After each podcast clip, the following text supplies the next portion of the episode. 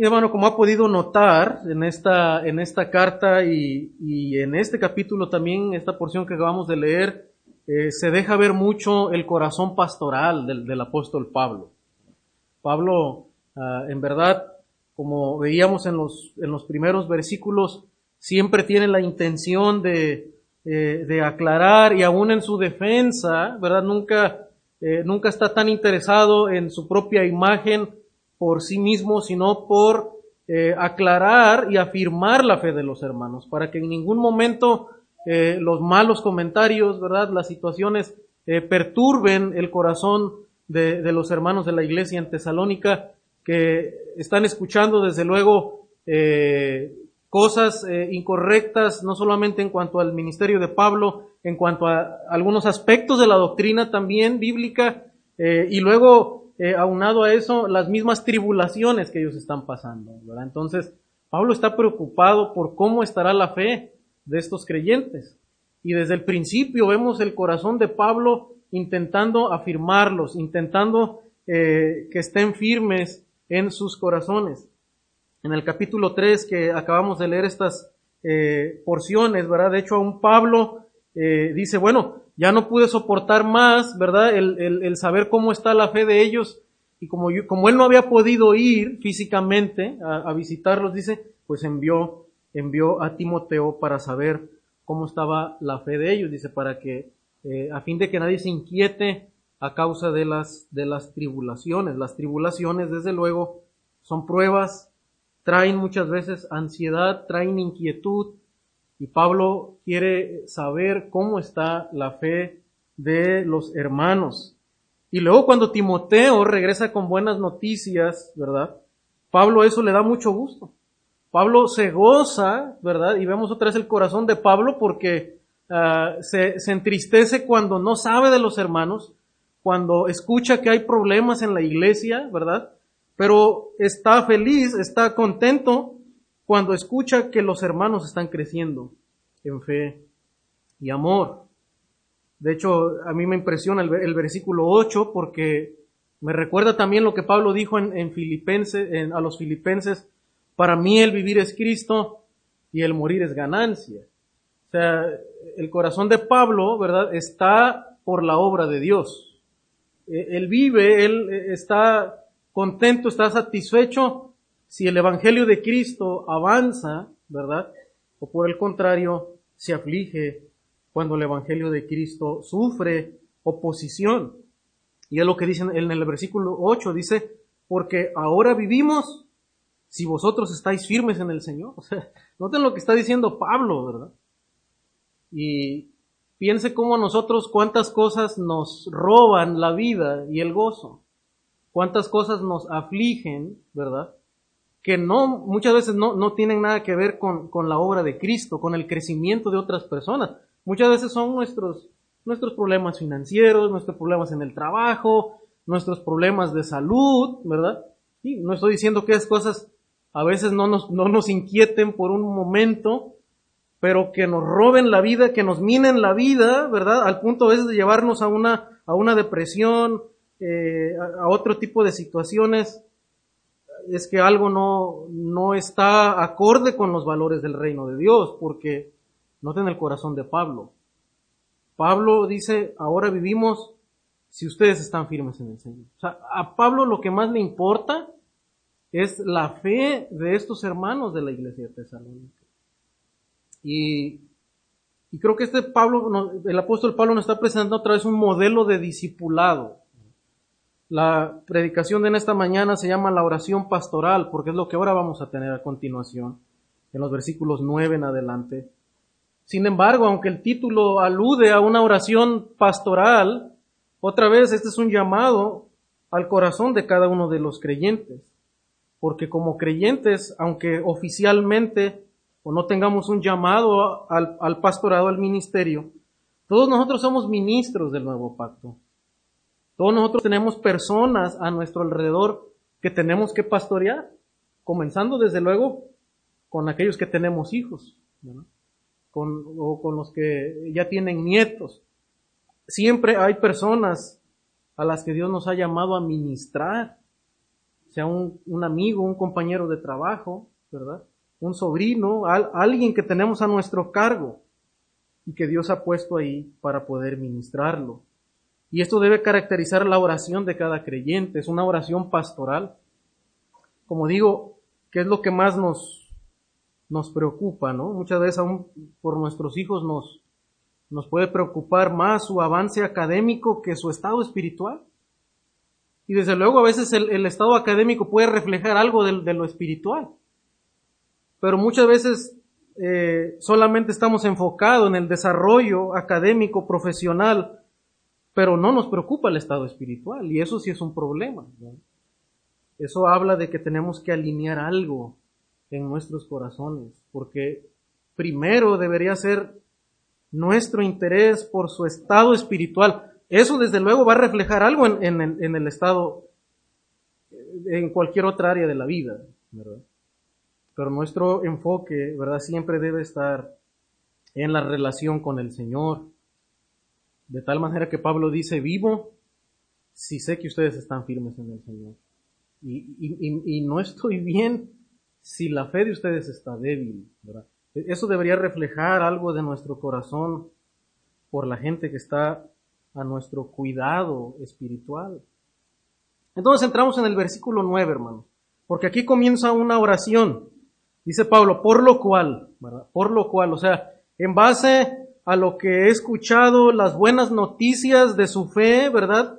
Que he escuchado de, de la fe y el amor de ustedes, que inclusive dice Pablo, ustedes me recuerdan con cariño, todavía hay un afecto, ¿verdad? De, la iglesia, eh, a pesar de lo que han escuchado, todavía la iglesia tiene un, aprecio, ¿verdad? Por, por el apóstol Pablo.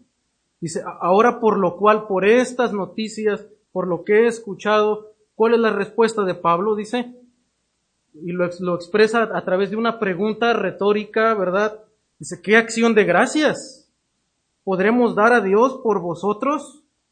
por todo el gozo con que nos gozamos a causa de vosotros delante de nuestro Dios, orando de noche y día con gran insistencia para que veamos vuestro rostro y completemos lo que falte a vuestra fe. Bueno, no es tanto una pregunta retórica, más bien es una pregunta donde Pablo expresa, ¿verdad?, su, eh, su, corazón y dice, ¿qué, ¿qué más me resta, verdad? O sea, ahora qué, qué tengo que hacer, verdad? Dice, pues qué acción de gracias, lo, lo, lo, que puedo hacer ante Dios, ¿verdad? Por la buena noticia de su fe y por el aprecio que todavía dice usted, ustedes me tienen, dice, yo reboso, qué acción de gracias, ¿verdad? No, eh, lo que puedo hacer delante de Dios es dar gracias, ¿verdad? Podremos dar gracias a Dios por ustedes, o sea, por la fe de ellos, por la vida de ellos, dice, por todo el gozo con que nos gozamos acá de ustedes. Otra vez Pablo reitera que para él.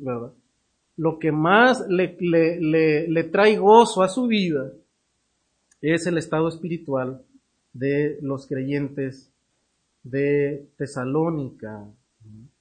Dice, y luego esa acción de gracias lo ha expresado a través de una oración, ¿verdad? Dice, orando de noche y de día con gran insistencia para que veamos vuestro rostro. Todavía Pablo eh, aguarda el deseo, la esperanza de verlos físicamente, de, volver a ver a los hermanos físicamente y, completemos lo que falte a vuestra fe. Entonces, eh, lo que tenemos en estos versículos es que Pablo em, empieza a expresar su oración, una oración de gratitud y ah, una, una oración pastoral. Entonces, en primer lugar, hermano, vamos a ver el corazón de la oración pastoral. El corazón de la oración pastoral. Como, como he repetido, este es un llamado a cada creyente y debemos anhelar que Dios nos dé ese corazón. Que podamos crecer en ese corazón eh, pastoral hacia la vida espiritual de, otras, de otras personas. En primer lugar, hermano, el corazón de la oración pastoral es un corazón agradecido es un corazón agradecido. Pablo dice que ha orado noche y día, pero lo que caracteriza a su oración es que es una oración de gratitud. Antes de que Pablo expresa peticiones delante de Dios, nuevas peticiones, porque Pablo ya ha estado orando por los hermanos de Tesalónica. Ahora Pablo, en respuesta a lo que Dios ha hecho en la vida espiritual de los hermanos, que a pesar de la tribulación, a pesar de que no los ha visto físicamente por un tiempo, Pablo comienza dándole gracias al Señor. Y Pablo nos enseña que toda oración debe comenzar con gratitud, dando gracias a Dios por las bendiciones que ya nos ha dado, por las peticiones que ya nos ha contestado. Así deberíamos comenzar toda oración. Es una oración modelo del apóstol Pablo, una oración que expresa el corazón del apóstol Pablo. Y el corazón, hermano, que nos debe caracterizar cuando oramos es que antes de que traemos al Señor peticiones, antes de que traemos al Señor una súplica, hermano, debemos de orar, debemos de agradecer. El, salmista también ah, deja ver esto en el Salmo 103.2. Dice, bendice alma mía a Jehová y no olvides ninguno de sus beneficios. No olvides ninguno de sus beneficios. Ahora, qué interesante, hermano, porque el, salmista, ¿verdad?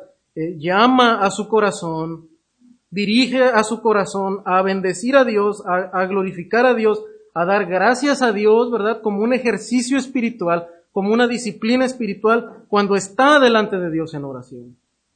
Y el salmista llama a su alma a bendecirlo, a dar gracias a Dios y no olvidar ninguno de sus beneficios. O sea, el salmista no solamente piensa en agradecer a Dios de una manera general, ¿verdad? Decir, bueno, Dios, gracias te doy por todo lo que me has dado.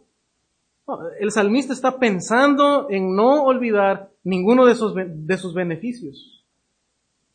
Ahora, si ustedes como yo, ¿verdad? Eh, mi mente no, no logra recordar cosas a tanto detalle.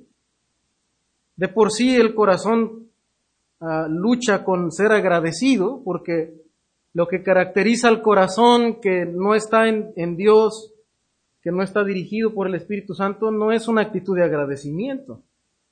De hecho, es una actitud de independencia, es una actitud de orgullo, ¿no es cierto? De pensar que lo, que tengo lo tengo por mí, por mi propio esfuerzo, por mi propio conocimiento, por mi habilidad o por mi virtud. No es fácil ser agradecido porque va en contra de la naturaleza humana. Y luego aún recordar cada uno de los beneficios que Dios ha tenido para con nosotros, pues todo lo que tenemos son beneficios de Dios, todo lo que tenemos es gracia. Realmente creo que el llamado es a pensar detenidamente, a ser intencionados, a un hermano en, en llevar lista, en tomar nota de las bendiciones de parte de Dios. Y que cuando oramos, así como traemos una libreta donde donde tenemos lista de las oraciones de Dios, también tenemos una libreta y también tenemos un, un recordatorio de los beneficios y de las oraciones que Dios ha contestado. Porque es parte de lo que el corazón necesita, es un ejercicio de no olvidar los beneficios de Dios y poder ser agradecidos con el Señor. Este es el corazón de Pablo. Pablo comienza dando gracias a Dios por la oración contestada de parte del Señor. Dios ha concedido firmeza a los tesalonicenses a pesar de todo lo que ha estado sucediendo, ¿verdad?, en la, en, la iglesia. Debemos ser agradecidos con el Señor, no, no olvidar tan pronto lo que el Señor ha hecho, ¿verdad? Y estar ahí firmes en la, en la oración. Muchas veces cuando está el fragor de la, de la batalla, tanto en la vida personal como en la vida colectiva, echamos mano de la oración y debe ser así. Es cuando más debemos de orar, cuando hay problemas. Sin embargo, hermanos, no debemos dejar de orar. No, no debemos ser desagradecidos con el Señor y solamente cuando están los problemas, ¿verdad? estar ahí en comunión, en súplica delante de Dios, no. Cuando, aun cuando ya pasó la tormenta, debemos seguir firmes al pie del cañón, ¿verdad? Orando o dando gracias a Dios por las victorias que ya nos ha dado. En Primera Tesalonicenses 5:18 más adelante, Pablo recuerda también esto ah, como un mandato a los hermanos, ¿verdad? Así como él expresó esa oración de gratitud, ahora llama a los hermanos a dar gracias. Dice, dad gracias en todo, es decir, en toda situación. Cuando hay pruebas, cuando hay problemas, cuando hay tribulaciones, pero cuando todo está calmado, recuerda las, las bendiciones de Dios. No olvides ninguno de sus, de sus beneficios. Dice, porque esta es la voluntad de Dios para con vosotros en Cristo Jesús. Queremos saber cuál es la voluntad de Dios, no tenemos que buscar mucho, ¿verdad? Es dar gracias a Dios. Queremos hacer la voluntad todos los días para con Dios. Empecemos el día dando gracias a Dios por los beneficios de ayer, por los beneficios por el simple día de hoy, porque recuerde que dice Jeremías, por la misericordia de Dios, no hemos sido consumidos. O sea, usted y yo, sin Jesucristo, sin, sin la obra de Cristo a nuestro favor, no tendríamos derecho a estar respirando el día de hoy. Porque la paga del pecado es muerte. O sea, a lo que yo soy acreedor es a la muerte. Pero por el Evangelio y por la obra de Cristo vivo hoy, ¿verdad? Tanto físicamente como espiritualmente. Entonces Pablo nos recuerda, demos gracias a Dios porque esto es la voluntad de Dios para todos. Hermano, vemos que el corazón paulino es de agradecimiento, aún en medio de la oposición. O sea, Pablo tampoco está en un lecho de rosas, ¿se acuerda? Sea, Pablo está sufriendo oposición en los demás lugares a donde está yendo a predicar el Evangelio. Lo apedrean, ¿verdad? Lo sacan eh, a golpes con palos, ¿verdad? Lo meten a la cárcel. Pablo está, no la está pasando bien. Y aún así Pablo dice, doy gracias a Dios. Pues tal vez no estoy bien, tal vez Pablo no la estaba pasando muy bien económicamente, pero Pablo está agradecido, ¿por qué? Porque los hermanos están firmes en la fe. Y dice Pablo, eso, eso es suficiente. Eso es suficiente para tener gozo en el Señor. Porque también ha dicho, para mí el vivir es Cristo y el morir es ganancia. Y, a eso se refirió Pablo cuando dice, el, eh, para mí el vivir Cristo es eso, de, de, que el nombre de Cristo avance, que la obra del reino esté avanzando. El enfoque, hermano, de nuestra gratitud, desde luego, no solo debe ser por los beneficios materiales, aunque gracias a Dios por eso, porque toda buena dádiva, ¿verdad?, viene de Dios. Lo físico, lo que Dios nos ha provisto, el sostén, la ropa, el pan, viene de Dios y debemos dar gracias a Dios por eso. Sin embargo, hermano, debemos recordar que las riquezas más abundantes y, la provisión, ¿verdad?, más excelsa, más sublime de parte de Dios, son su gracia y su misericordia. Es su gracia y su misericordia. El hecho que Dios nos sostenga. Sí, gracias a Dios por lo demás, ¿verdad? Por el pan de hoy. Pero gracias a Dios porque Él me sostiene. Porque tal vez mis hijos están en, en la fe todavía, ¿verdad? Porque Ah, porque me mantengo firme orando, tal vez aunque algunos no están en la fe, pero sé que el Señor va a responder y me puedo mantener firme en la oración. Las riquezas más abundantes son su gracia, su misericordia. El, el salmista, usted lee los salmos y se va a dar cuenta que están llenos de agradecimiento por la gracia y la misericordia de Dios. Y aunque el salmista está también siendo perseguido por, por Saúl, ¿verdad? Por su propio hijo. Él, él, da gracias a Dios por la misericordia, por el perdón de Dios, por las promesas del pacto que Dios ha dado también. Entonces, hermano, un corazón pastoral de oración es un corazón agradecido, agradecido por las bendiciones de Dios. Dice un escritor, eh, R. A. Torrey, en, su libro Cómo orar, dice, ah, Debemos retribuirle las gracias a Dios por las bendiciones recibidas. Cuando hacemos esto, nuestra fe aumenta y nos permite acercarnos a Dios con renovada determinación y seguridad. Ciertamente el motivo por el cual muchos tienen tan poca fe al orar es que se toman muy poco tiempo para meditar y agradecer a Dios por las bendiciones recibidas. Mientras reflexionamos sobre las respuestas dadas a nuestras oraciones, la fe se incrementa más y más y empezamos a sentir en el interior de nuestra alma que no existe nada imposible para nuestro Señor. Hermano, si, si siente que tiene poca fe, aprendamos, ejercitémonos en agradecer al Señor. Comience cada oración, comencemos cada oración con gratitud. Llevemos lista de, de, las bendiciones incontables que Dios nos ha dado. Y eso, hermano, acrecentará nuestra fe. Aumentará nuestra fe, la renovará para poder llegar nuevamente al Señor, ¿verdad? Y recordar que no hay nada imposible para el Señor. Ah, de pronto se dará cuenta que alguna libreta que usted tenga por ahí, ¿verdad?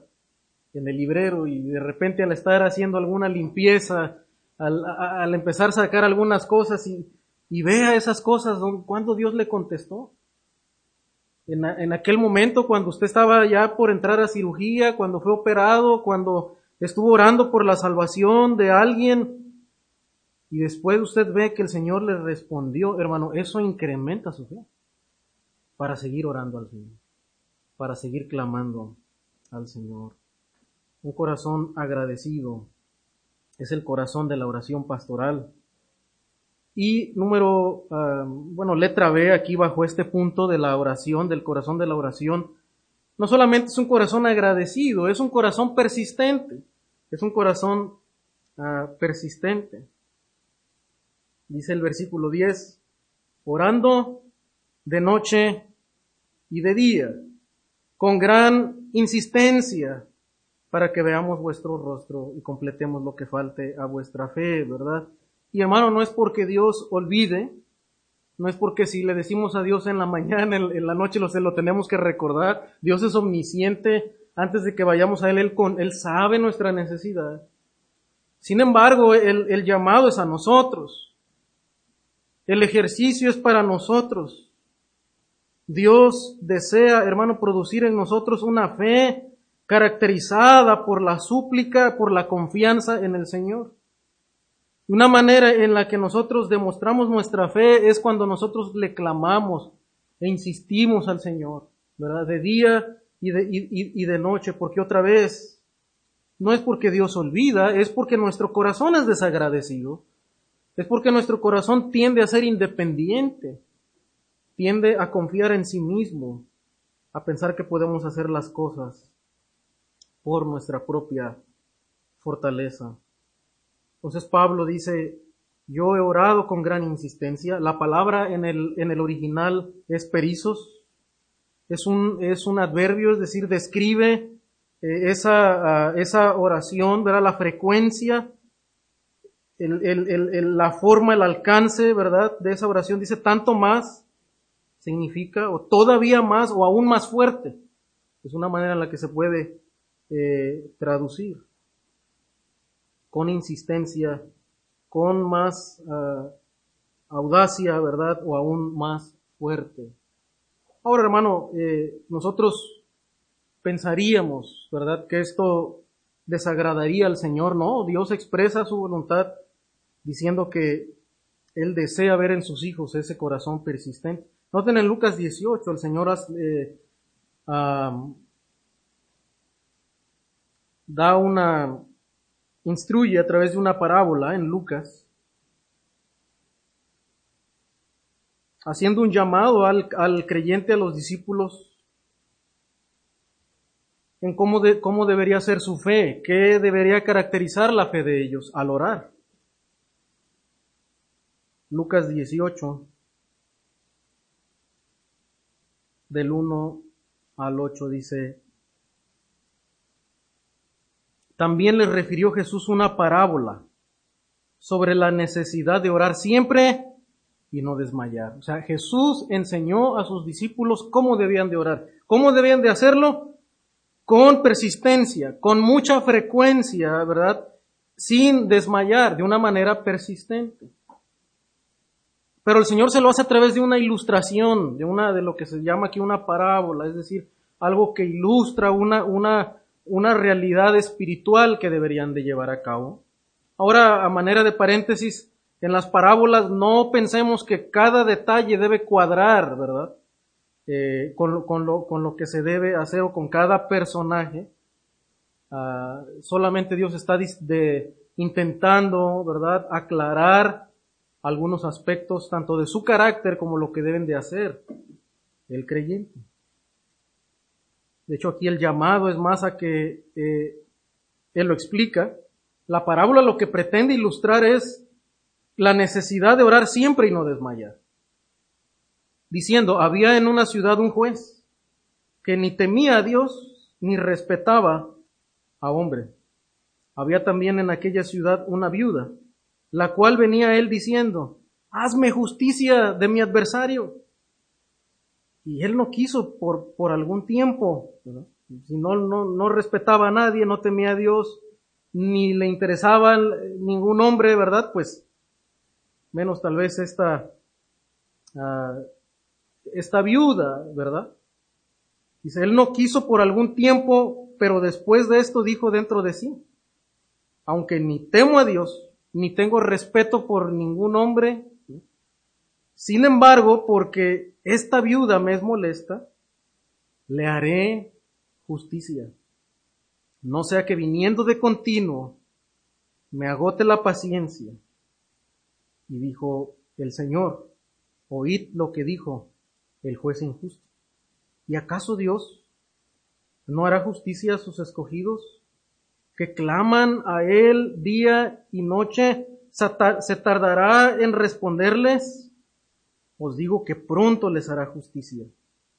Pero cuando venga el Hijo del Hombre, hallará fe en la tierra. O sea, el Señor está haciendo un contraste primero, ¿verdad? Dice, mira, si este juez, que era un hombre injusto, que no le importaba a nadie, ¿verdad? Y aún esta mujer viuda con necesidad, en aflicción, dice un hombre tan duro, sin importarle a algún hombre, alguna persona, dice, por la insistencia de esta mujer, ¿verdad? Al final él decidió hacerle justicia por la persistencia de ella y él prefirió decir, bueno, pues no sea que me sea molesta, pues, para, para que ya no me siga molestando, ¿verdad? Para que ya no me siga colmando la paciencia, entonces voy a hacerle justicia. Y el Señor hace un contraste, dice, mira, si este hombre, ¿verdad? Malo, cruel, sin temor de Dios, al final terminó haciendo justicia a esta mujer, dice, ¿Acaso Dios, quien es toda bondad, toda gracia, toda misericordia, toda justicia, que es paciente, verdad, para con los que le buscan y misericordioso, no hará justicia, dice, a sus escogidos? Ahora el Señor hace un contraste. Ustedes son mis escogidos. Ustedes son mis hijos, ¿verdad? Si este hombre al final atendió a esta mujer que no tenía ninguna relación con él y él no tenía ningún aprecio por nadie. Dice, ustedes que son mis hijos, ¿a poco Dios no va a atender la oración de sus hijos? ¿Se tardará en responderles? El problema no es que el Señor se tarda, el, el problema a veces es que nosotros nos cansamos de insistir al Señor. Nuestra fe es tan frágil que que dejamos de orar, que dejamos de clamar, que dejamos de depender. Y como humanos pensamos que el Señor tarda, pero no es así. El Señor dice, no, yo, no me voy a tardar en responderles. De hecho, a los que le falta la fe a ustedes, después lo expresa, ¿verdad? Os digo que pronto les hará justicia, pero cuando venga el Hijo del Hombre, ¿hallará fe en la tierra? O sea, la pregunta del Señor es, ¿verdad? ¿Hay fe en sus corazones? ¿Habrá fe en, en la vida del corazón del cristiano, del creyente? El Señor no tarda. Nosotros nos cansamos de orar. Los discípulos se cansaron de orar. El Señor les dijo, quédense aquí, ¿verdad? y velen conmigo en oración. El Señor regresó y estaban dormidos.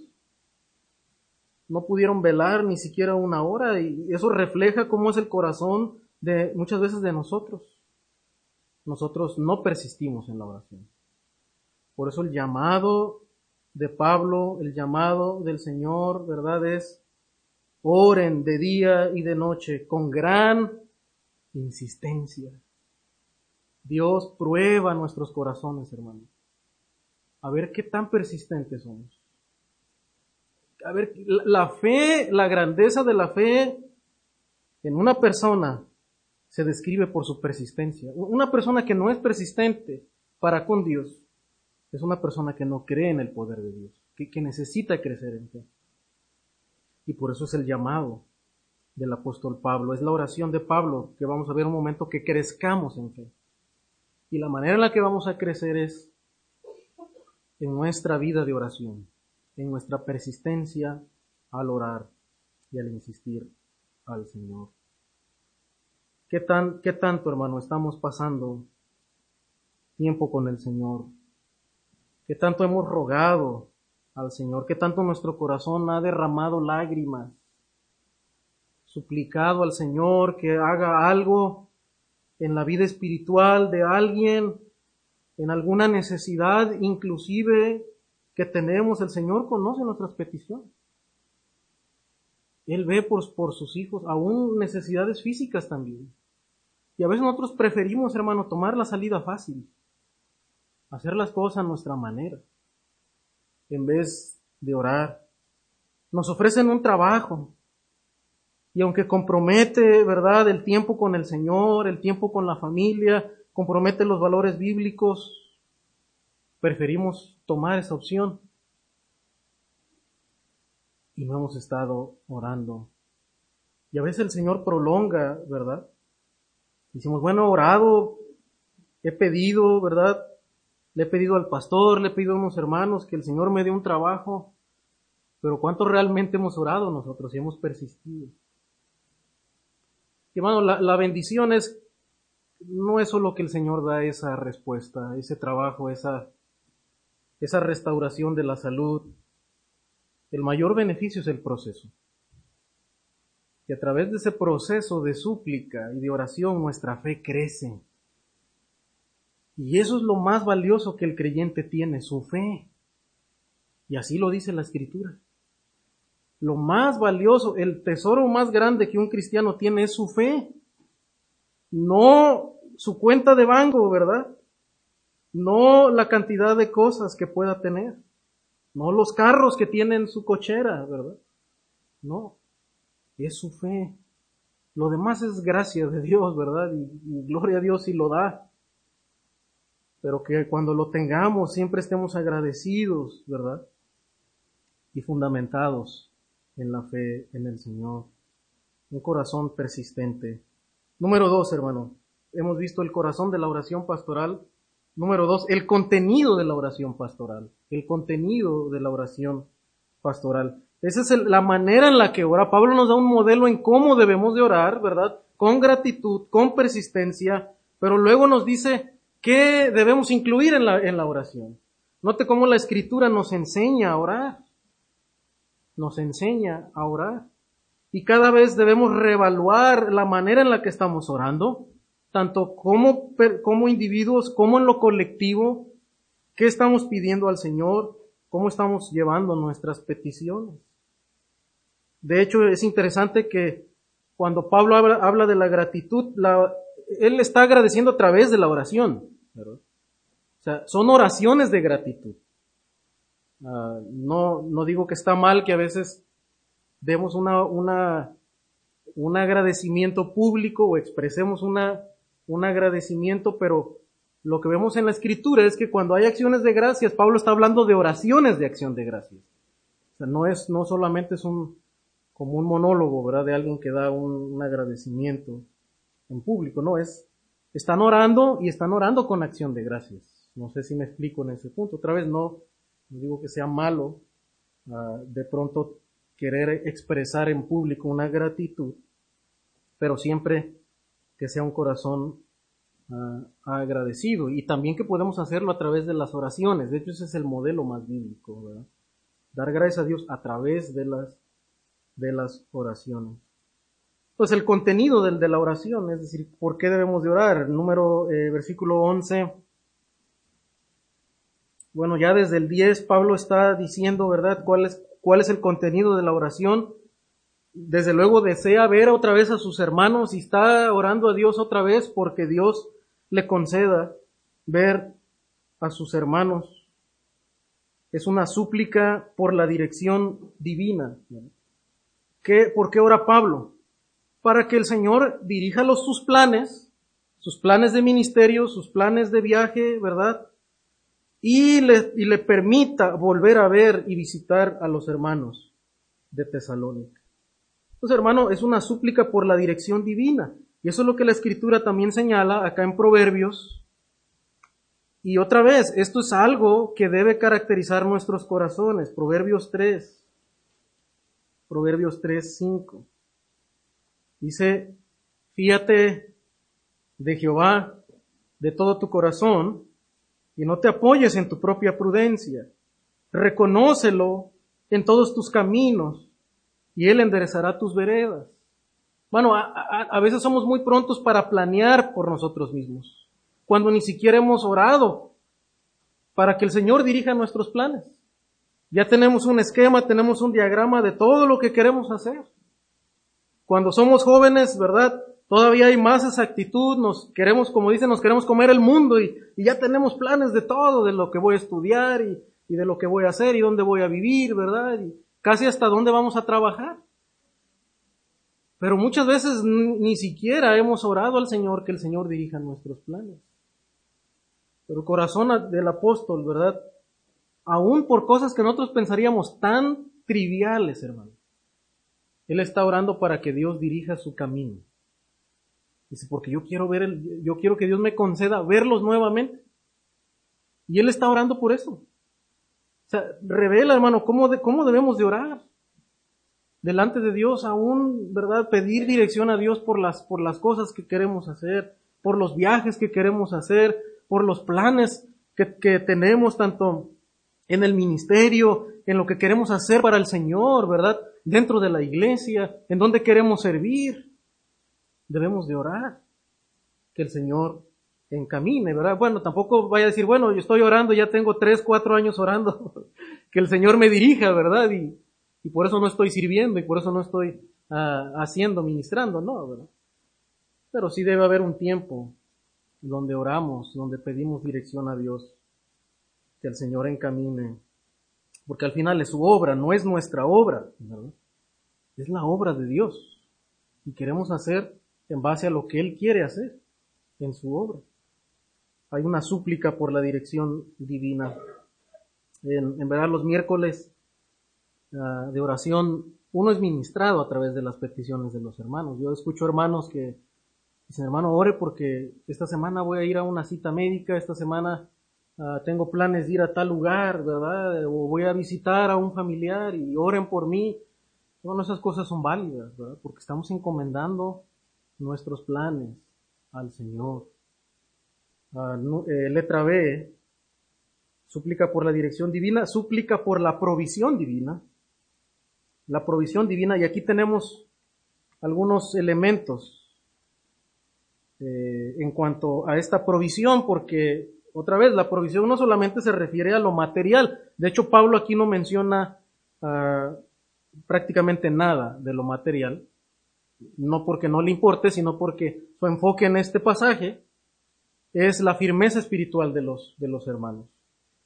Dice el versículo 12. Mas el mismo Dios y Padre nuestro y nuestro Señor Jesucristo dirija nuestro camino, ¿verdad? Ahí está la dirección. Versículo 12 dice, y el Señor os haga crecer y abundar en amor unos para con otros y para con todos. El Señor os haga crecer. Pablo está pidiendo provisión que Dios dé, que Dios haga algo, ¿verdad?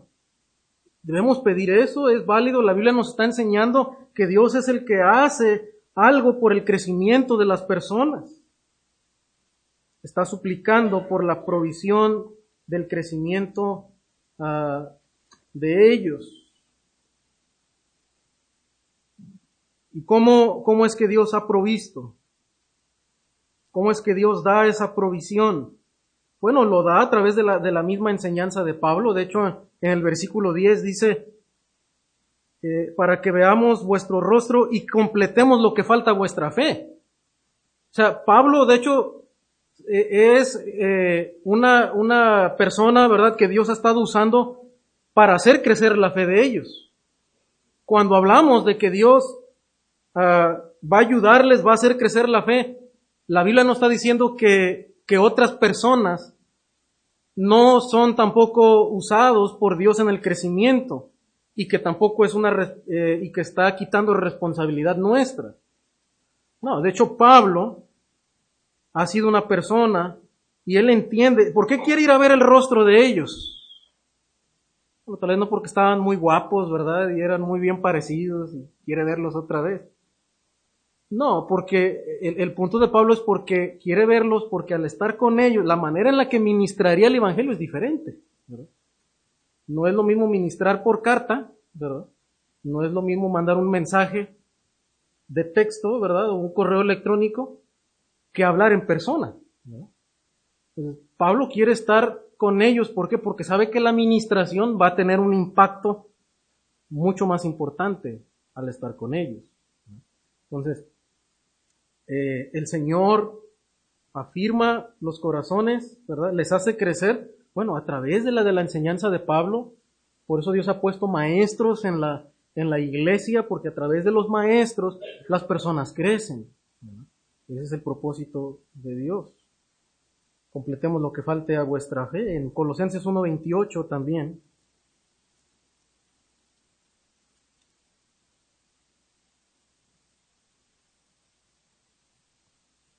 Colosenses 1.28 dice, a quien anunciamos amonestando a todo hombre, enseñando a todo hombre en toda sabiduría, ¿con qué propósito? A fin de presentar perfecto en Cristo Jesús a todo hombre. ¿Cómo, cómo maduran los creyentes? A través del ministerio de los apóstoles, ahora a través del ministerio de los pastores, de los maestros que Dios ha puesto en la iglesia. Entonces, de esa manera, Pablo va a completar la fe, no, no que son incrédulos, no que no, no que no son salvos, no. Está hablando de la fe en el conocimiento de Dios, en el conocimiento de Dios, el conjunto de enseñanzas que ellos tienen. La fe va a crecer a través de la enseñanza apostólica, la enseñanza uh, de los pastores. Y también en Colosenses 4.2 se hace mención de esto. Pero también, hermanos, a través del poder de Dios a través del poder de Dios. De hecho, eh, regresando acá a Primera Tesalonicenses, Pablo dice, os haga crecer. Está usando un verbo en el griego, la palabra es pleoraxo, pero lo más importante aquí, hermano, es que usa una voz pasiva, es decir, que la acción recae sobre ellos, o sea, ellos, Dios está haciendo algo en, la vida de ellos. Ellos están recibiendo, ¿verdad? Cuando decimos, uh, yo pateé la pelota, ¿verdad? Es una forma activa, pero si decimos una voz pasiva, es la pelota fue pateada. La pelota recibe, ¿verdad? El golpe.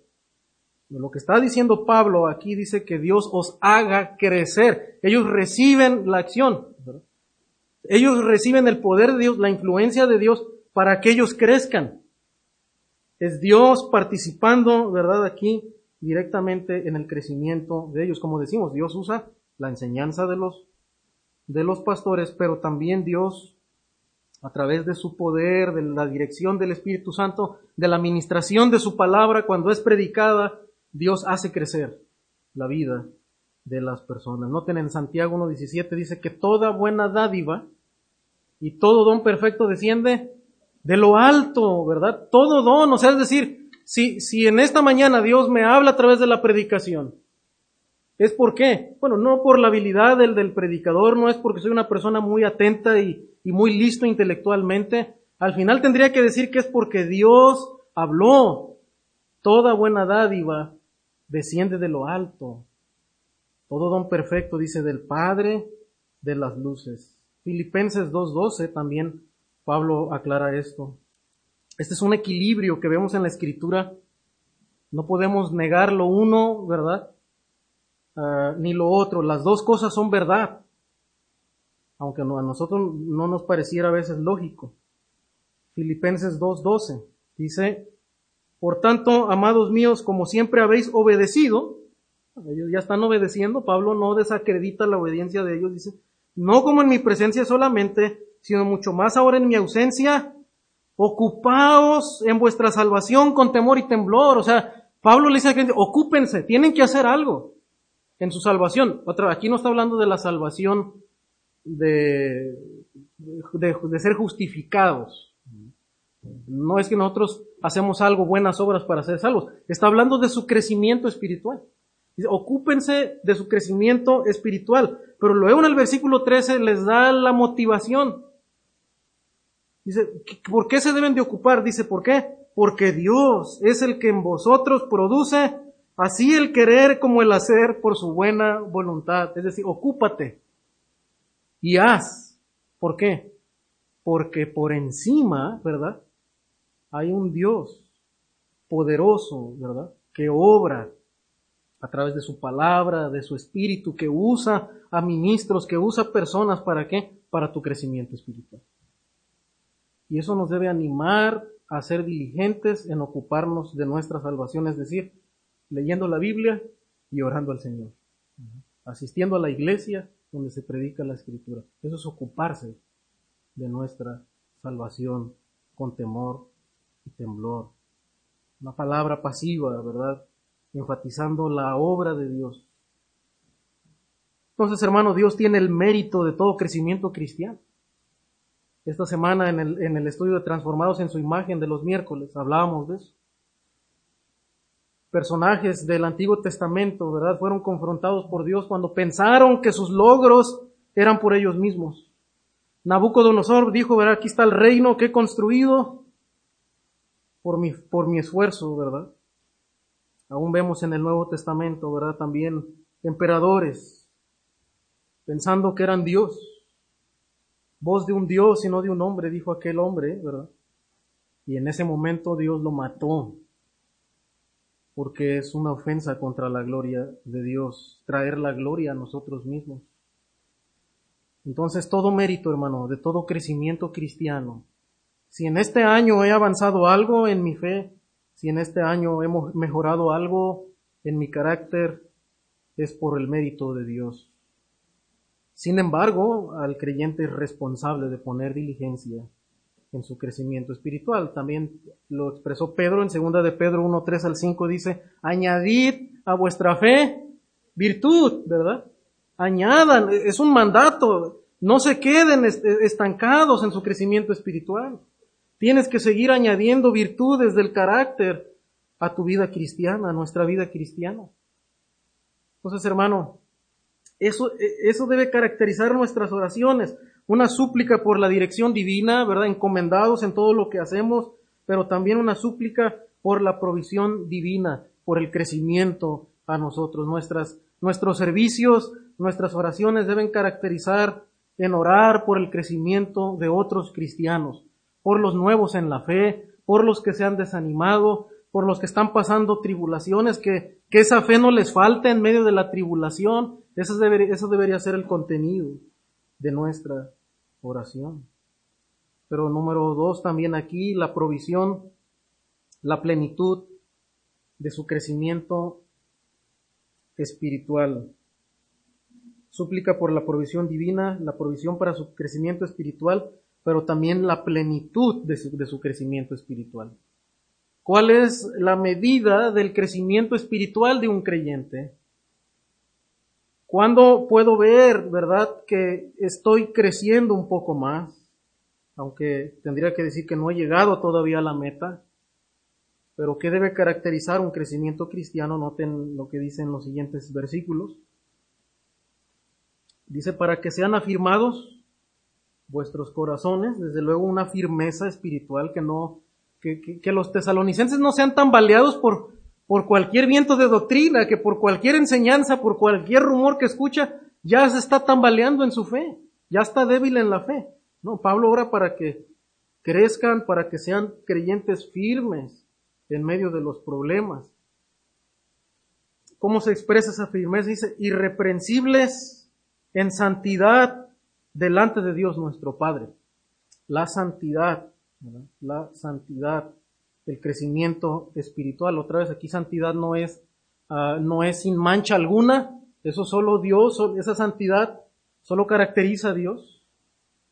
Aquí habla de la madurez del creyente, del crecimiento del, del cristiano, que sean irreprensibles en santidad delante de Dios nuestro Padre. Otra vez el llamado es a, glorificar a Dios, a estar del, delante de Dios, ¿verdad? Dice Pablo, yo me alegro porque ustedes crezcan, pero no lo hagan para mí. Al final, ¿verdad? El crecimiento es para Dios. Para que un día ustedes delante de Dios se presenten maduros, irreprensibles, delante de Dios, nuestro Padre en la venida de nuestro Señor Jesucristo. Dice, ah, perdón, yo me, me, brinqué en el 3, hermanos, en el 12. Y el Señor os haga crecer y abundar en amor, unos para con otros y para con todos. Esta es la plenitud de su crecimiento. En segunda Tesalonicenses 1.3 dice, Debemos siempre dar gracias a Dios por vosotros, hermanos, como es digno, por cuanto vuestra fe va creciendo, dice, y el amor de todos y cada uno de vosotros abunda para con los demás. O sea, ¿cómo se ve la madurez de un creyente? No, no es que está involucrado en todos los ministerios y anda corriendo de aquí para allá y haciendo. Bueno, eso es parte a veces también del ministerio y hay que hacerlo. Pero hay algo que debe motivar todo eso. Y es el amor. Es el amor, es, la virtud plena de la vida cristiana, es la medida plena de la vida cristiana. Dice, el amor de todos y cada uno de ustedes. Esa es la madurez. Cuando pensamos en nuestro crecimiento debemos de preguntarnos, ¿qué, qué tanto estoy creciendo en amor? ¿Qué tanto interés tengo por otros? Por servir a otros, por sacrificarme por otros. ¿Qué tanto me preocupan las necesidades de otros? Si todavía me cuesta mucho hacer eso y, me caracteriza una vida egoísta es que me falta madurez, que viene de la palabra de Dios. En Gálatas 5:14 Gálatas 5:14 dice, pero si os mordéis unos a, y os coméis unos a otros, mirad que también nos consumáis unos a otros. Pero en el 14 dice, porque toda la ley en esta sola palabra se cumple, amarás a tu prójimo como a ti mismo. Eso es algo de lo que está pensando Pablo, ¿verdad? O sea, Pablo no, no es que no le importen las otras virtudes, la fe, el, este, el gozo. Pablo entiende lo que la ley dice, lo que aún Jesús enseñó, que la cúspide, ¿verdad?, de la ley y que la virtud por excelencia que influye en las demás cosas del carácter cristiano y en la santidad del creyente es el amor. Si como cristianos aprendemos a amar, ¿verdad? Como Dios ama, eso cambia la vida de una familia y eso cambia la vida de una iglesia y de una comunidad. Entonces nuestra oración, hermano, nuestras oraciones deben de estar caracterizadas, Señor, ayúdame a amar. Ayúdame a amar este día. Ayúdanos a amarnos los unos a los otros, ¿verdad? Como, como, como iglesia. E, eso va a hacer un cambio en lo demás, en todo lo demás. Ahora no es mágico, requiere mucho sacrificio, ¿verdad? Mucha comunión con Dios, porque el amor viene de Dios. Entonces, eh, primera Tesalonicenses 5.2, hermanos. Ya casi estoy terminando.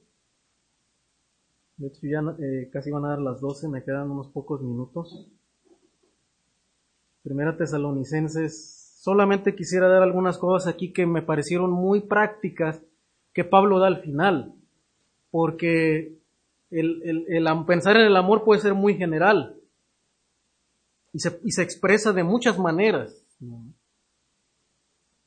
Como ya sabemos, no solamente es un sentimiento, va más allá de eso. Pablo nos dice cómo se debe expresar el amor en la congregación. Eh, Primera Tesalonicenses 5, 12 dice, os rogamos hermanos que reconozcáis a los que trabajan entre vosotros y os presiden en el Señor y os amonestan. ¿De quiénes está hablando acá? Está hablando de los pastores, maestros, de los que dirigen, ¿verdad? Que presiden el Señor y os amonestan, dice. Y que los tengáis, dice, en mucha estima y amor por causa de su obra, tened paz entre vosotros. Se dan cuenta que Pablo es muy práctico cuando entra el tema del amor. Dice, ¿cómo se demuestra el amor? Bueno, mira, para con los líderes, por ejemplo, los que os presiden, los que enseñan, cuando los tienes en estima. Y de hecho Pablo aquí está hablando, ¿verdad?, de financieramente, habla del apoyo que se les da a los que los presiden, a los que trabajan, dice mayormente a los que trabajan en enseñar. O sea, una manera de demostrar amor a alguien es cuando yo le reconozco, ¿verdad? Cuando doy gracias a Dios por lo que Él ha hecho. Oye, gracias a Dios por, eh, por, por, el discipulado que, que, me impartiste. Gracias a Dios por tus enseñanzas. Gracias a Dios hasta por la amonestación, ¿verdad? Eso es lo que está diciendo Pablo. Es una manera de mostrar amor. Cuando, cuando aun cuando remunero, cuando recompenso a alguien, ¿verdad? A, otra persona, es una manera de mostrar amor también. Eso es lo que está diciendo Pablo acá. Reconózcanlos a los que trabajan, los presiden y se amonestan, que los tengan en mucha estima. Versículo 14 dice, otra manera, ¿verdad? La manera en la que deberían demostrarse amor en la iglesia, dice, también os rogamos hermanos, dice, que amonestéis a los ociosos. Ah, ¿A poco amonestar es una expresión del amor? Claro que sí. Yo tengo que, amonestar a, mi hija cuando se porta mal. Y, ella sabe que la amo. Por eso, porque le, le, corrijo, ¿verdad? Cuando hay algo que no va bien. Y noten la manera en la que Pablo les llama aquí a los ociosos, ¿a quién se refiere? A los que están perturbando el orden. Entonces la palabra en el original de ociosidad tiene que ver con algo que está en desorden. Cuando alguien perturba el orden, debe ser amonestado. ¿Por qué? Porque ese desorden, ¿qué va a traer? Va a traer daño a las, a, las demás personas. Entonces, es como en un salón de clase. Si usted no hace algo con el, con el que está interrumpiendo a todos, con el que les hace maldades, si usted no lo atiende a tiempo, ¿qué va a pasar al final del año? Y luego van a estar los alumnos reprobados y dicen, no, pues es que no ponen atención. No, es que no cuidaste el orden, ¿verdad? Y ahora él ha distraído a todos, los ha influenciado. Es una manera en la que mostramos amor por otros es amonestando, exhortando, dice, a los ociosos. Dice que al, ahora, ¿verdad? Que alentéis a los de poco ánimo. Una manera de mostrarle amor a alguien es cuando tú lo ves desanimado, alentarlo. El trato no es igual con todos. Unos requieren amonestación porque están siendo rebeldes, no se arrepienten y hay que cuidar el orden y hay que amonestar. Igual con los hijos, ¿verdad? a ver, esta es una, esta es una exhortación, esta es una amonestación, pero si insistes, la disciplina va a cambiar, ¿verdad? va a ir subiendo de tono. Y tal vez mi actitud también hacia, hacia contigo. Pero hay maneras en las que debemos de alentar. A veces hay que alentar a nuestros hijos, ¿verdad? Hay que alentarlos, no todo es vara, no todo es eh, exhortación, ¿verdad? Firme, ¿no? A veces requieren ánimo. Cuando en la escuela no pueden, batallan, hay que animarlos, ¿verdad? Hay que poner disciplina, organización para que se les facilite. Pero cuando, si hay rebeldía, si hay obstinación, bueno, a veces ya tienen que haber otras medidas. ¿no? Y es una manera de amar, dice Pablo. Que alentéis a los de poco ánimo, que sostengáis a los débiles. A veces hay que sostener al débil, ser paciente, ¿verdad? Y, el hermano es débil en la fe. Y simplemente hay que sostenerlo, ¿verdad? Y, y hay que estar ahí, ser paciente. Dice que seáis pacientes para con todos. Y ese es el amor que Pablo describe. Dice, yo oro para que ustedes se amen los unos a los otros. ¿Es fácil? No. Por eso se requiere la oración, hermano. Porque amar no es fácil. Necesitamos orar para que Dios nos ayude a amar. Para que su palabra, ¿verdad?, nos llene de sabiduría en cómo amarnos los unos a los otros. Y finalmente, hermano, el propósito supremo de su crecimiento. Vimos la provisión, la plenitud de su crecimiento y finalmente el propósito, dice, presentarlos irreprensibles en santidad delante de Dios. Esto, hermanos, para resumirlo, ¿verdad? Pues ya cuestión del tiempo también, eh, pues un tema que también tiene algo de, de contenido aquí. Está hablando del tribunal, eh, creo que está hablando del, del tribunal de Cristo. Eh, el Bema en el, en el original, donde era como un podium, ¿verdad?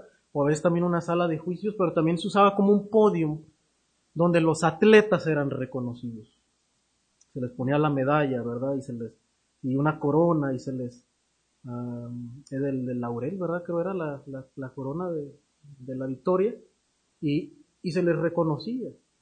Y de eso está hablando acá Pablo, dice, para que sean afirmados vuestros corazones irreprensibles en santidad delante de Dios nuestro Padre en la venida de nuestro Señor Jesucristo con todos sus santos. O sea, Pablo habla que en, esa venida, ¿verdad? También va a haber un tiempo donde Dios va a recompensar a los creyentes de acuerdo a sus obras, ¿verdad? En 2 de los Corintios 5:10 Pablo habla de eso, del tribunal de Cristo, donde Dios va a dar recompensas a sus siervos, aquellos que sirvieron al Señor, si obraron para bien, para gloria de Dios. En Apocalipsis 22, 11 también eh, habla acerca de estos. Es el último pasaje, hermano. Apocalipsis 22, 11 dice, el que es injusto sea injusto todavía, y el que es inmundo sea inmundo todavía, y el que es justo practique la justicia todavía, y el que es santo santifíquese todavía. He aquí yo vengo pronto y mi galardón conmigo. Está la promesa del Señor. Hay un galardón, no, y no es de esta tierra. Gracias a Dios, ¿verdad? Y, es bonito cuando podemos reconocer y agradecer, debemos de hacerlo. Sin embargo, debemos, por otro lado, entender que esa no es la gloria final. Esa no es, la gloria no es el agradecimiento ni la recompensa de los hombres. Hay un galardón divino. Es el reconocimiento de Dios. Dice, para recompensar a cada uno según su obra. Y ese podium, ese juicio de Dios es justo. Porque evalúa no solamente lo externo. Nosotros nos quedamos cortos muchas veces en reconocer. Podemos agradecer a alguien por algo y realmente esa persona ha hecho mucho más por nosotros. O podemos reconocer a alguien y equivocarnos en el reconocimiento, pero al final cada quien dará cuentas delante de Dios porque aún en nuestro corazón podríamos hacerlo para, para gloria de nosotros, no para el Señor.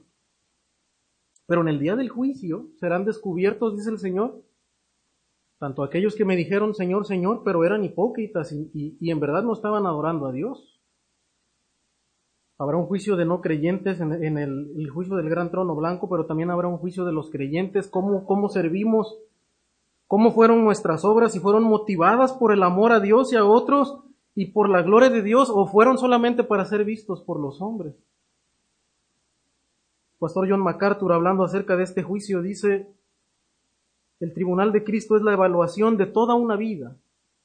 Lo bueno alude a las buenas obras realizadas en el poder del Espíritu Santo, que dan gloria a Dios. Lo malo se refiere a las acciones inútiles que no brindan honra a Dios. Bueno, ¿cuántas acciones inútiles hemos hecho? Cosas que hicimos no, no para glorificar a Dios. Dice, son, estas son obras hechas en la carne, es decir, fueron para para satisfacción personal, no para gloria de Dios. El tribunal de Cristo dice, termina diciendo aquí, no se detiene en una evaluación de las acciones, sino que profundiza hasta las motivaciones. Este es el juicio de Dios. Y debe de animarnos, hermano, ¿verdad? A servir más al Señor con un corazón sincero. Nos debe motivar más a la oración, ¿verdad? Que es el tema que Pablo viene aquí. ¿Cómo, ¿Cómo puedo ser recompensado de parte de Dios en el día final? Sirviendo con un corazón sincero. Humanamente es difícil, porque el corazón humano batalla con la gloria del hombre, con satisfacerse a sí mismo. Entonces, ¿cómo lo puedo hacer? A través de la oración. Cuando oramos, que Dios nos dé un espíritu de servicio, que nos dé un corazón de amor en el servicio, desinteresado, honesto, ¿verdad? Diligente para con Dios, no esperando únicamente la gloria de los hombres, sino la gloria divina. Pero también seamos agradecidos por otra parte. Seguramente hay alguien que tiene méritos por lo que usted y yo hayamos podido lograr en esta vida. Si eres joven, una carrera que terminaste, pues no solamente fue por tu esfuerzo, fue, fue por unos padres que estuvieron ahí, ¿verdad? Trabajando, como decimos coloquialmente, un papá que estuvo ahí partiéndose el lomo, ¿verdad? Un papá trabajando día y noche. Es por ellos, ¿verdad? Es por ellos. Si tenemos cualquier otra cosa, si ha habido un crecimiento espiritual, si eres maestro de escuela dominical, pastor, fue por alguien más. Fue por una mamá, una abuelita que estuvo orando, que te enseñó los caminos, por una iglesia que tal vez estuvo orando por ti, ¿verdad? Por, por un pastor que fue un ejemplo para ti, que te impulsó. Y eso es lo que Dios usa. Y debemos ser agradecidos con esas, con esas personas. ¿verdad? Y si no lo hemos hecho en alguna ocasión, hermano, es bueno hacerlo. Es un ejercicio para el gozo y el crecimiento de